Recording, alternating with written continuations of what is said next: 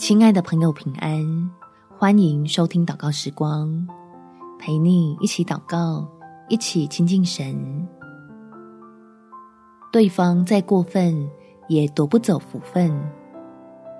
在箴言第二十三章十七到十八节，你心中不要嫉妒罪人，只要终日敬畏耶和华，因为至终必有善报，你的指望也不致断绝。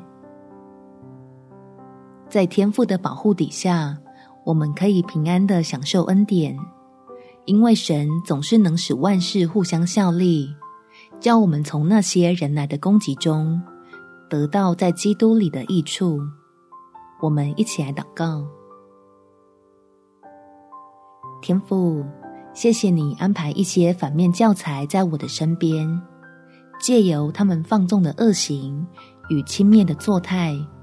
让孩子深感自己是何等的蒙福，能够被你拣选成为平安的百姓。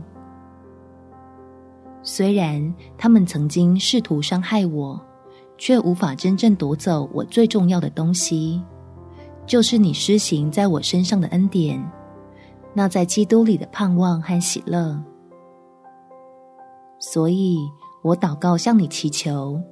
求掌权的神赐下能力与智慧，让我可以在恶意的环伺中勇敢站立，靠着你胜过各样的攻击，避开仇恨的陷阱，继续与你同行在高处，专注于被兴起做好见证而满足。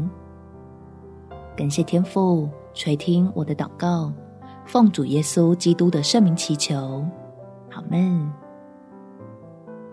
祝福你能好好保守你的心，有美好的一天。耶稣爱你，我也爱你。